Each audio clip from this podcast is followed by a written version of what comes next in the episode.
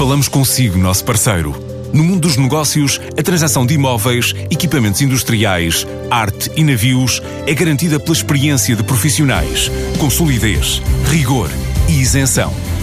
Encontre-nos em avaliberica.pt. A Vale Ibérica, porque é de leilões que estamos a falar.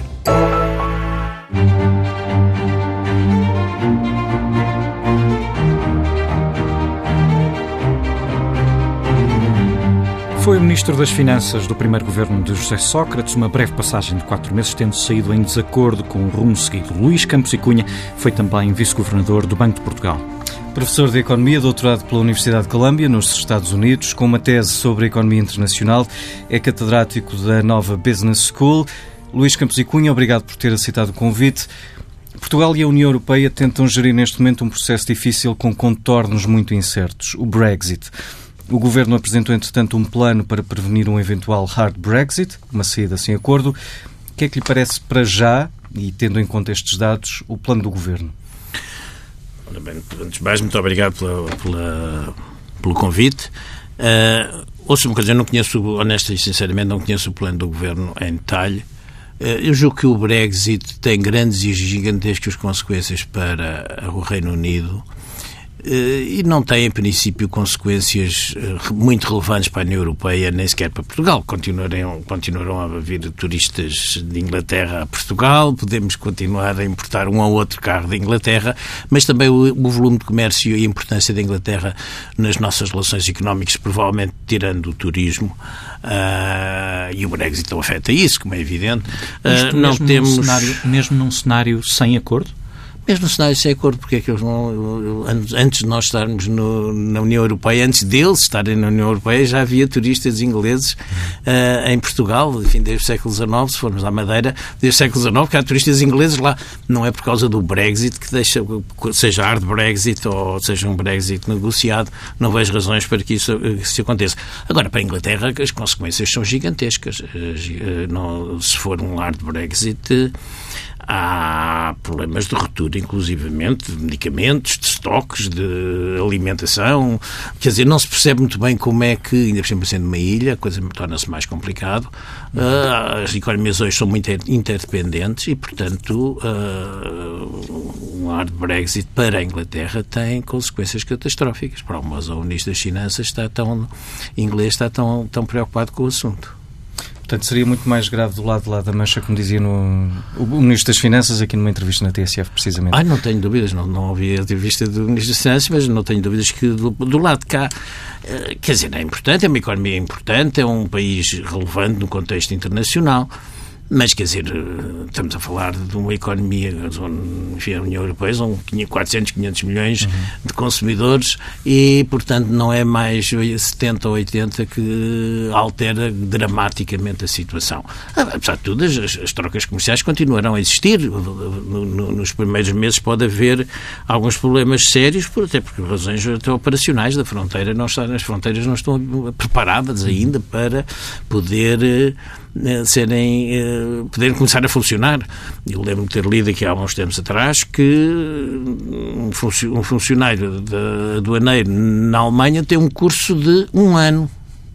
Ora bem, portanto, só para ter os funcionários na, na, na, nos, nos no, aduaneiros na, na, Alemanha, eles precisam de um ano por pessoa. Portanto, é, é, é muito tempo para preparar, é muito pouco tempo para preparar um hard Brexit para, para a Alemanha. Eh, como é que tem eh, visto este braço de ferro entre a União Europeia e o Reino Unido? Era possível a União Europeia ser um pouco mais flexível um, ehm, ou é, enfim, a proposta que foi apresentada é a única alternativa? Repara, a União Europeia, basicamente, a grande condição que pôs foi não haver uma fronteira entre a Irlanda do Norte e a, Irlanda do, e a República da uhum. Irlanda. E, e, aliás, isso é importante, até porque foi baseado nesse. É uma das condições não haver uma fronteira de qualquer espécie entre essas duas zonas, uh, o acordo de paz com o IRA, uh, que há 20 anos atrás. Portanto, é, é importante para a Inglaterra, é importante para a União Europeia, é importante para a Irlanda, é importante para a paz e, e, e isso, penso que todos estão mais ou menos de acordo.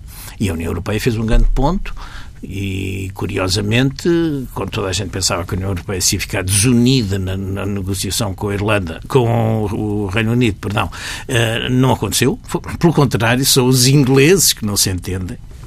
E, e tanto mais quem conhece, como conhecia um bocadinho a burocracia uh, e a política inglesa, conviv, tive que conviver com eles, nomeadamente quando estava na, na, em funções públicas, uh, e de facto é, é, surpreendente a falta de, de preparação com que apareceu nas negociações. Ora bem, mas a Irlanda estar, da Irlanda do Norte, digamos, não ter uma fronteira física com a, com a República da Irlanda, significa imediatamente que uh, basicamente fica dentro do mercado único. Ao ficar dentro do mercado único tem que seguir as regras do mercado único. Não se pode haver uma, um mercado único à la carte.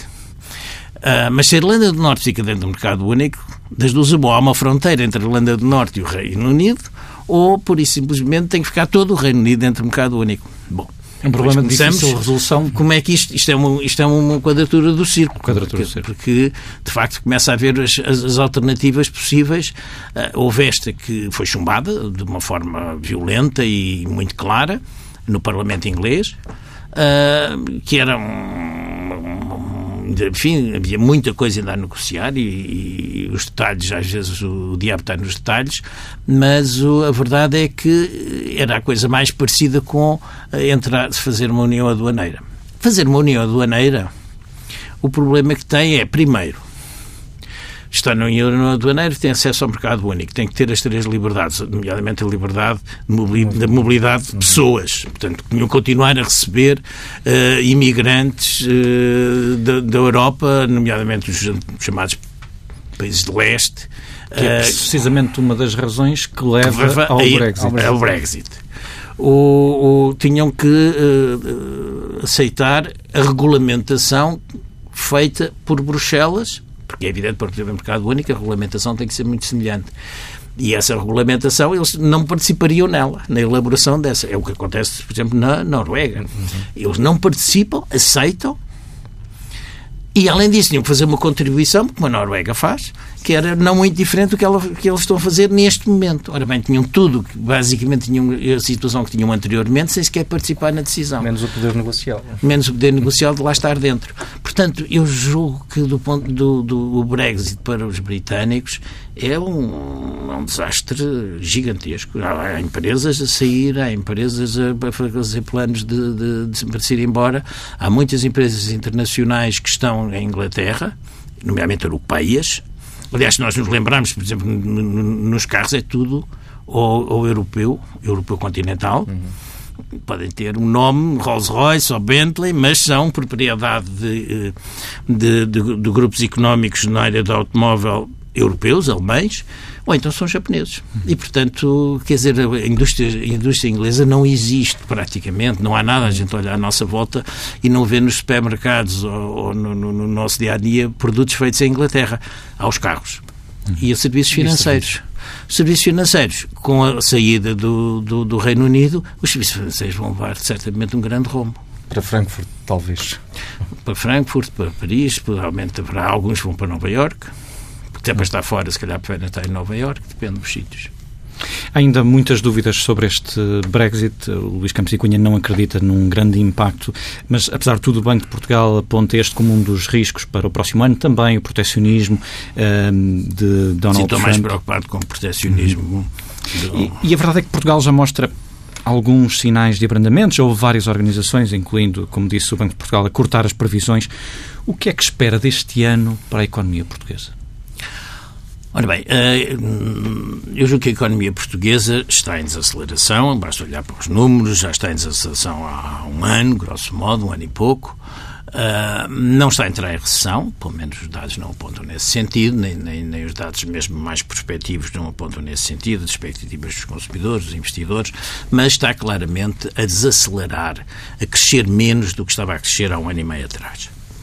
Uh, e, portanto, é provável que a minha expectativa seria que, não havendo outros tipos de choques, que a situação se mantivesse num crescimento não esfuziante, mas um crescimento normal, não sei, se é normal, mas enfim, 1,5%, 2% seria um, uma taxa de crescimento perfeitamente expectável para este ano. No entanto, há um conjunto gigantesco de riscos neste momento a parar sobre a economia portuguesa, embora muitos deles foram completamente fora do nosso controle.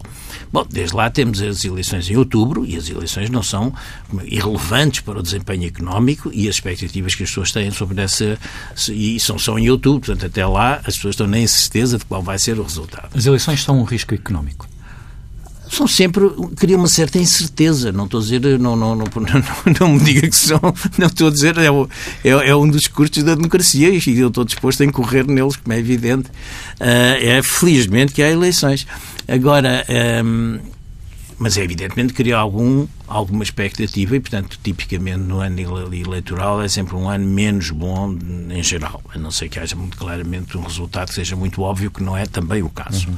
Agora, do ponto de vista internacional, existem riscos gigantescos. Quer dizer, isso aí, e alguns deles difícil de avaliação. Temos eleições para o Parlamento Europeu, nós, ninguém sabe o que é que vai sair. Fala-se muito de certos partidos de extrema-direita e de populistas, ou de populistas de direita e de esquerda, possam aparecer no Parlamento, partidos tipicamente hum, anti-europeus, anti-europeia, eurocéticos, e, portanto, isso é um risco enorme. Depois temos o, vai haver também a decisão sobre o novo Presidente da Comissão Europeia, que é também um momento importante, e depois todos os comissários, tudo isso vai levar a uma certa paralisia da, da máquina europeia durante este ano. Uh, depois temos o Sr. Mário Draghi, que vai ser substituído. Portanto, há um conjunto de pedras-chave muito importantes que, no, nível europeu, vão mudar. Em que sentido, não sabemos. É mais uma incerteza e a economia é a ver se há incerteza. Uh, e depois, por último, temos o, o Brexit, também ninguém sabe, e, e estamos a ver num, num, num, momento de um certo vazio e uma certa dificuldade de Bruxelas ter uh, funcionar. Temos em cima uhum. negociações, não se sabe bem como, nem que ninguém sabe nada sobre o assunto, não julgo que nem a senhora Teresa May tem uma ideia do que é que vai passar, mas, e depois temos em cima de, disto a situação internacional mais mundial, temos a desaceleração da China, que é uma coisa muito clara, e temos a guerra comercial entre o Trump e a China. Vamos ver se também não, não, não a Europa não, e Portugal em particular não pode também receber alguma dessa vaga de, de nacionalismo e de proteccionismo americano e há umas grandes setores portugueses que são exportadores para os Estados Unidos, uh, produtos refinados, os têxteis, tudo isso, o calçado, são, os Estados Unidos são um grande mercado nessas áreas e, portanto, alguns setores, nomeadamente mão de obra intensivos, como é o caso dos têxteis e calçado, que podem uh, criar alguns problemas setoriais. Já disse uma vez que hum, os resultados da economia portuguesa não eram nada maus uh, nos últimos anos nesta legislatura. Um, esses resultados devem-se mais à ação do governo? É, é resultado de uma conjuntura também internacional mais favorável? Como é que vê o andamento da economia nestes anos? A que é que se deveu basicamente este crescimento que nós tivemos? Bom, ora bem, o, o, o, bom desempenho ou o mau desempenho de uma economia sempre não é um, um fator apenas, é sempre um conjunto de fatores. É evidentemente que a economia europeia teve um bom desempenho em 2016, 17, 17, 18, 17 mais, uh, e portanto é natural que isso só pode ser positivo, não pode, não pode ser negativo para nós, pelo contrário. Eh, eh, é evidente também que tínhamos partido de uma situação que em 2010, 11, 12 estávamos numa situação pré-bancarrota e, portanto, houve ali um conjunto de medidas que tiveram a ser tomadas, nem todas acertadas, mas de qualquer modo tinham que ser tomadas. Não, não, não gosto de estar aqui a uh, discutir semântica sobre se é austeridade, se é contenção orçamental, não, é, não, não, não sou de, não, não, não, não tenho essa vocação, mas de qualquer forma, portanto, uh, este governo herda uma situação mais estabilizada, com acesso aos mercados, coisa que não existia quatro anos antes, isso é muito importante e, e julgo que também não cometeu graves erros, está a ver? Quer dizer, uhum. fundamentalmente o governo devia ser, eh, este governo devia ser louvado não só por aquilo que fez, mas também por aquilo que não fez. Uh, houve coisas erradas que fez, posso lhe dar dois ou três exemplos Sim. de coisas que eu penso que foram erradas e que tenho pena que tenha acontecido. Estou a pensar no, logo no início havia um acordo, se bem estão recordados,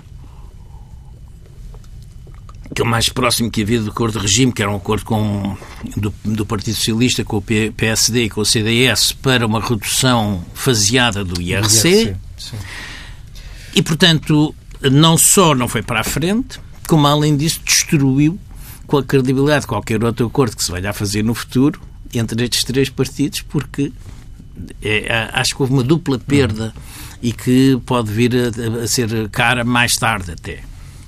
Depois a redução dos, dos 23% para 11% na, na, na restauração também não fazia sentido. Julgo que não fazia sentido, não fez sentido tê-lo subido, mas uma vez que subiu e todos os preços tinham ajustado e tínhamos um novo equilíbrio ao nível da restauração, também voltar para trás não, não se ganhou nada com o assunto. O que se fez foi uma perda de receitas para o Estado. Mas deixe-me voltar ao ponto e anterior. Tinha referido que pode-se pagar mais tarde. Em que sentido?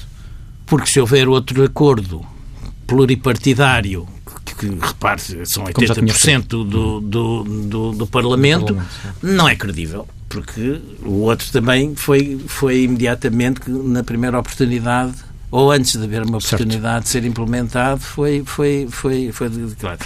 E Temos o terceiro? O, o, a redução das, das 40 horas para as 35 horas, penso que também não, não foi, não, nomeadamente no setor da saúde, é muito complicado. Ainda hoje estamos a pagar isso. E agora, mais recentemente, julgo que também houve uma coisa que eu penso que tenho, não sei ainda bem quais são as consequências últimas, porque está, é, que é a declaração para efeitos que os bancos têm que fazer a quem tiver mais de 50 mil euros no banco. Eu julgo que isto pode dar, uh, que reparem, um português ter uma conta, já nem falo de um offshore, pode ser em Espanha. É legal. Só tem que se declarar para o fisco que tem esses rendimentos, mas não é declarar quanto é que lá tem. Pode haver fuga de capitais? Pode haver uh, pânicos, pode haver fuga de capitais. Algumas pessoas, não todas, os mais velhos, mas muitas pessoas, vezes, ouviram falar do, do, do, que se passou a seguir ao 25 de Abril, davam receio, e, portanto, eu, certamente não é bom para o sistema financeiro português. Além de que é preciso ver que também não é bom e essa é talvez mais importante, é que o sigilo, quanto mais pessoas sabem um segredo, mais fácil é a fuga desse segredo. E, portanto, o sigilo bancário é relativo, é, está muito regulamentado, mesmo dentro dos próprios bancos. Nem toda a gente tem acesso à minha conta bancária ou à sua conta bancária. É só pessoas que necessitem, por razões operacionais, é que têm acesso à sua conta bancária. A partir do momento em que o fisco sabe, ninguém sabe, o, o segredo fiscal é muito, muito, muito pouco seguro uhum. e, portanto, pode haver, não sei, gangues que possam estar interessados em, em saber quem é que tem 500 mil euros na conta, por hipótese.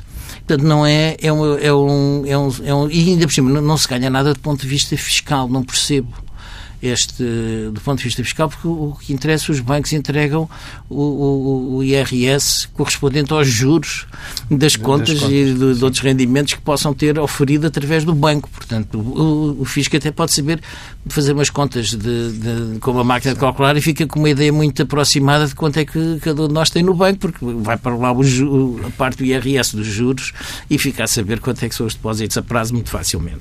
Portanto, esta, estas são, digamos, três ou quatro notas, algumas mais importantes do que outras, mas são questões importantes. Também referiu... Essas negativas. Também Agora, referiu que é importante, que são importantes coisas, alguns coisas, aspectos que o Governo não, não fez. Eu julgo que, vamos começar por dois exemplos de coisas que ele fez e que eu julgo que fez bem. Uma delas foi a manutenção de, e uma determinação em ter uma política orçamental seguindo as regras europeias. Isto deu credibilidade ao país, isso ganhou-se imenso dinheiro com taxas de juros muito mais baixas, o custo da dívida pública está, apesar de termos um nível de endividamento público muito elevado e que tem que ser reduzido, e para isso é necessário ter uma política orçamental muito restritiva e muito cautelosa, mas além disso, o, o custo da dívida, apesar de ser elevado, é metade do que era há 10 anos atrás, quando nós tínhamos metade da dívida, porque os juros eram o dobro. Mas está a descer ao ritmo certo?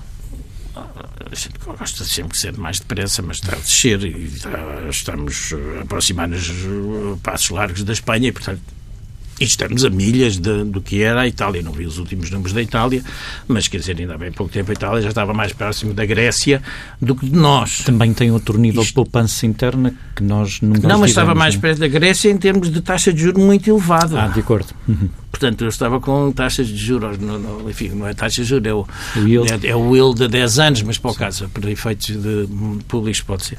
Portanto, esse é um aspecto que eu julgo que foi muito importante do ponto de vista. O segundo aspecto muito importante é que não alterou, hum, pelo menos em aspectos significativos, as leis do trabalho.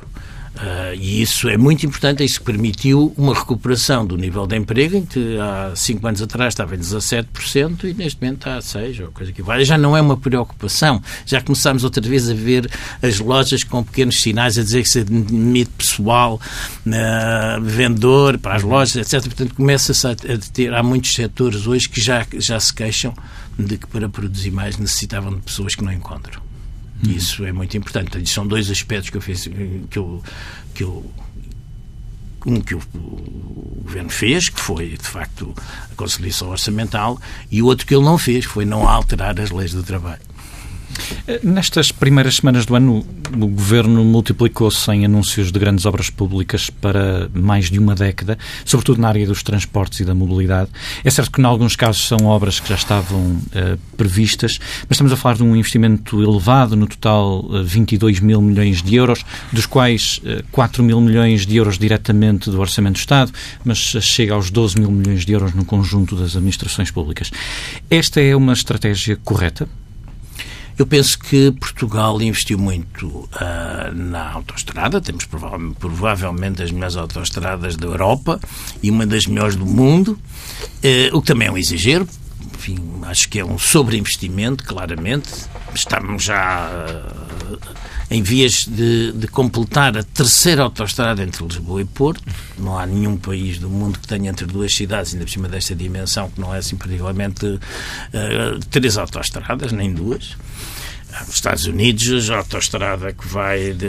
Vai, aliás, vem do Canadá, mas pronto, vai de Boston, Nova York, Filadélfia, Washington. hum, Tem. É uma autoestrada. autoestrada. Pode ter é seis faixas de cada lado, mas eh, não interessa. É, uma- é muito mais barato ter uma autoestrada do que ter duas com duas faixas de cada lado. Portanto, eh, é um, foi um investimento. foi um- desse tipo de investimentos houve sobreinvestimento. Vamos pagar isso também com manutenção. E, e abandonou-se a ferrovia. E a ferrovia é muito importante, e é muito importante, nomeadamente em Lisboa e Porto, por exemplo. Por exemplo. Não estou a falar do TGV, estou apenas a termos um pendular a funcionar eh, em pleno, a ir a 200 km por hora, eh, mas não tem a linha que, o- que o permita. Há ali dois ou três troços em que às vezes lá toca os 200 km por hora, mas, mas, mas para depois para voltar para os 80. Portanto, era necessário termos uma ferrovia melhor, era necessário termos uma, uma também material circulante, eh, locomotivas e, e, e carruagens eh, mais recentes. E há um investimento, que é um investimento muito importante, que é a ligação ferroviária em bitola europeia entre os portos, nomeadamente Sines e, e, e Leixões. À Europa, em bitola europeia e que permitisse a ligação com, com Paris, quer dizer, um, facilmente fazem 100 km hora, o que significa que em 24 horas qualquer coisa que é descarregada no Porto de Lisboa, 24 horas depois pode estar em Paris. E, e não estou a pedir uma velocidade muito elevada, 100 km por hora. Seria, seria um, um salto de competitividade. Claro. Mas, por E, exemplo, e uma, e uma aeroporto- receita para o país, porque os, os, os portos dão receita para os países. Mas, por exemplo, o aeroporto de, do Montijo, a solução Portela Mais Um, é outra obra, uma outra grande obra anunciada agora neste início de ano.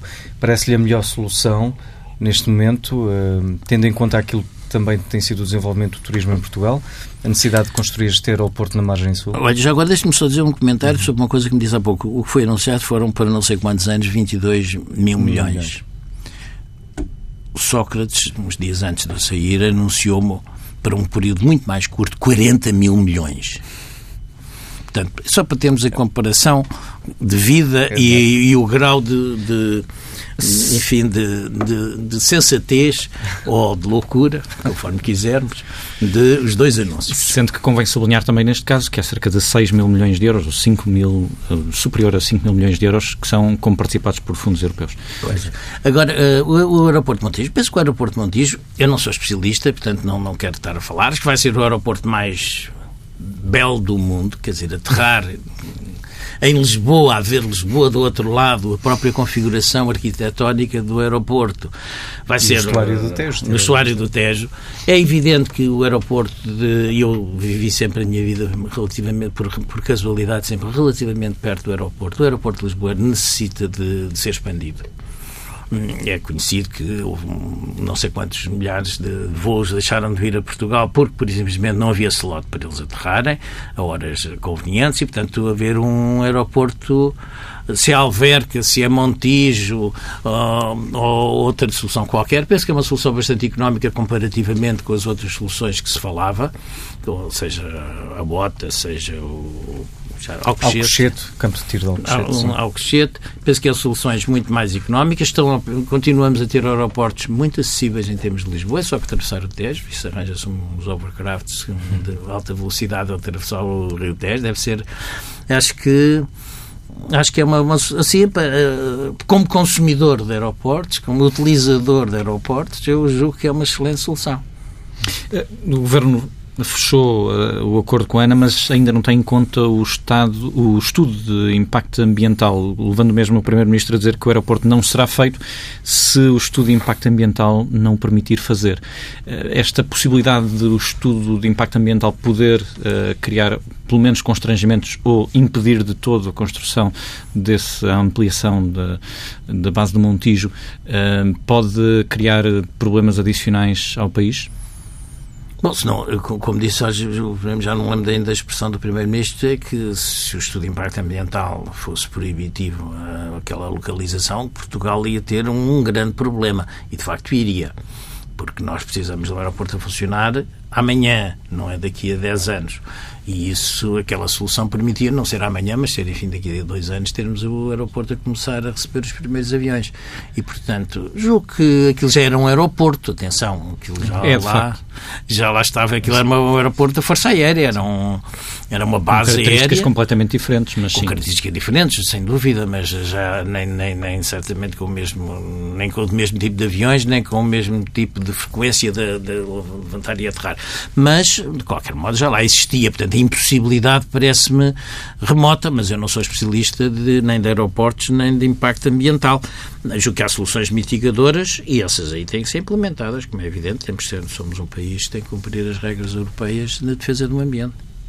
Acho que valia a pena agora fazer aqui uma pequena análise sobre o Orçamento de Estado e a previsão para este ano do déficit 0,2 uh, ou de zero ou um excedente. Vale a pena estar aqui a discutir uh, algumas décimas ou o que já foi conseguido, como dizia há pouco, cumprindo as regras europeias, já é um bom resultado de, das finanças públicas? Não, acho que, que a União Europeia eh, aceitou, enfim, tem que sempre fazer uns pequenos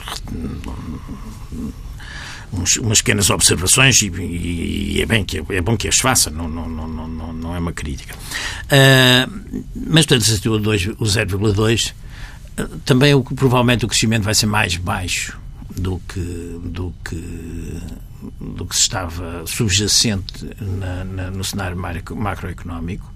Uh, e, e, penso que uh,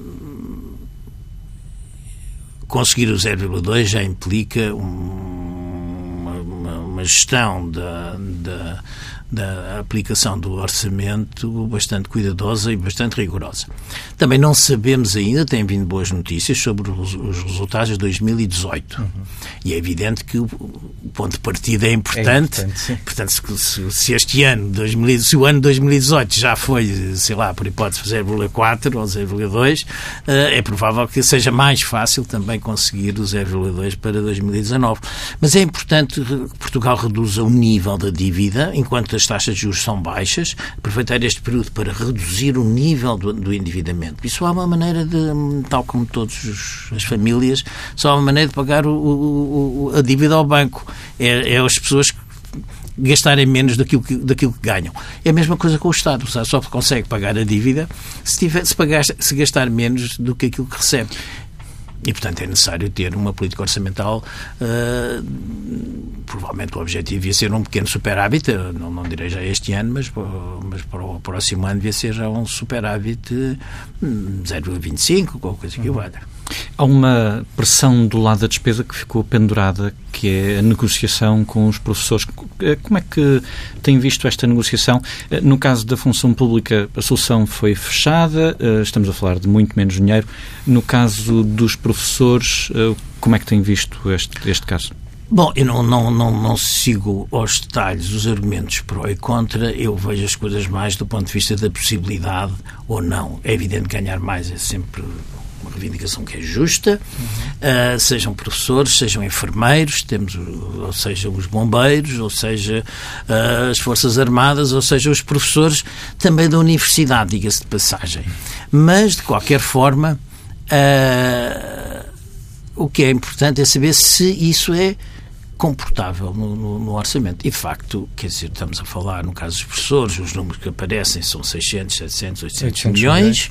Uhum. No caso dos enfermeiros, hoje de manhã, a, eh, a, a Ministra da Saúde satisfazer as, as, as reivindicações dos enfermeiros, estamos a falar de 500 milhões e, de facto, é necessário que isso é incomportável do ponto de vista das finanças públicas, pura e simplesmente lamento, mas não, não, não, não vejo outra possibilidade, até porque há, outros, há outro tipo de investimentos, por exemplo, renovação de muito material do Serviço Nacional de Saúde, que é necessário fazer, uh, provavelmente alguns, algumas salas de operação são capazes de estar obsoletas, uhum. até porque houve uma grande contenção no, Serviço Nacional de Saúde e, portanto, é natural que haja uh, investimentos necessários a fazer e gastar 500 milhões uh, uh, mais 300, enfim, neste momento o compromisso já vai em 200, mas mais 300 uh, eh, em salários é, é, é, bastante difícil. Até porque isso, tanto os professores como, como, como os enfermeiros, isso provavelmente vai dar uma onda de choque, ou seja, vai dar um efeito de repercussão para outras,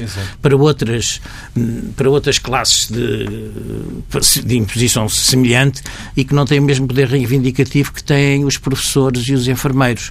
Depois é ah. criada a despesa fixa. eu, também julgo que, eu também julgo que esta, que esta, enfim, há seis meses para cá nós estamos a ver uma, uma onda de, de greves. Uhum. E isso é isto apenas significa que, que a geringonça acabou, quer dizer, a geringonça do ponto de vista político acabou e, não, e, e, e mais penso que não é possível ressuscitá-la, quer dizer, na próxima legislatura, hum, o que leva uma pessoa a pensar que é, é importante que o Partido Socialista tenha maioria absoluta, porque, enfim, estamos a ver o, o, partido, o maior partido da oposição está numa situação bastante precária e, portanto, mais incerteza, não, o melhor é o Partido Socialista uh, ter maioria absoluta sob pena de não conseguir, não conseguir uh, dado que eu penso que a geringonça é, é, é fruto de uma grande capacidade de António Costa negociar. Eh, era uma pessoa que é conhecida do lado, por razões até familiares, do outro lado, uhum. e portanto havia alguma.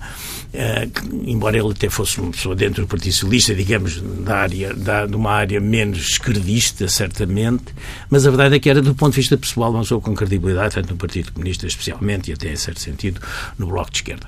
Uh, e, portanto, é natural que ele tenha, com a sua habilidade, que é conhecida e reconhecida, é natural que ele tenha conseguido este arranjo. Agora, também foi fruto das circunstâncias havia uma série de medidas, aquilo que se chama recuperação dos rendimentos, havia uma série de medidas que tinham sido declaradas inconstitucionais ou que eram temporariamente aceitáveis e, portanto, ele, o que ele fez, e, e ele conseguiu fazer bem, foi essa, essa, essa, essas medidas inconstitucionais uh, desapareceram mais rapidamente do que era suposto, do que era previsível e, portanto, isso permitiu alimentar esta coligação Hum, chamemos de acordo parlamentar, de incidência parlamentar é com os três partidos, mas não, não penso que isto, não há outro, no outro momento igual a este. Uhum. E o Partido Comunista provavelmente uh, dissociou-se bastante, o Partido Comunista tem uma grande, um grande peso sindical e, e curiosamente, já agora não,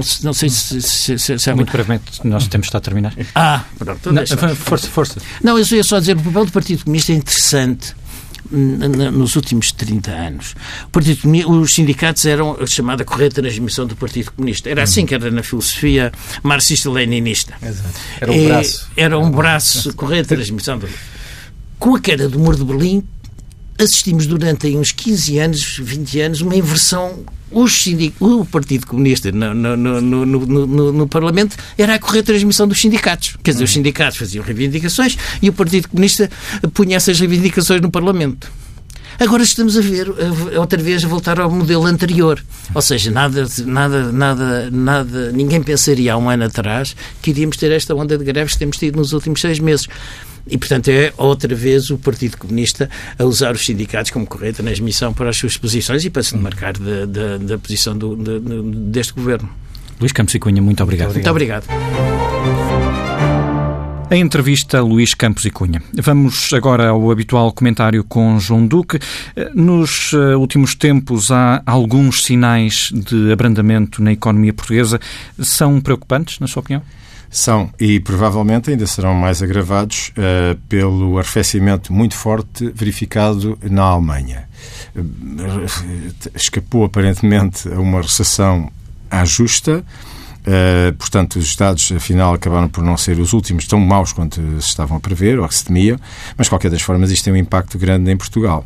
Uh, e eu fiz um seguinte exercício. Fui à página do INE, fiz, uh, pedi as últimas uh, publicações que saíram e, e, é impressionante ler os títulos destas publicações, que é, são, por exemplo, as, a construção uh, brandou, o volume de negócios na indústria diminuiu, as exportações sobem mais, menos que as importações, a taxa de, de desemprego manteve-se, uh, os custos de construção de, sobre variação homóloga sobem mais do que a taxa de inflação e, portanto, com pressão nos preços de construção e na pressão das rendas, por aí fora.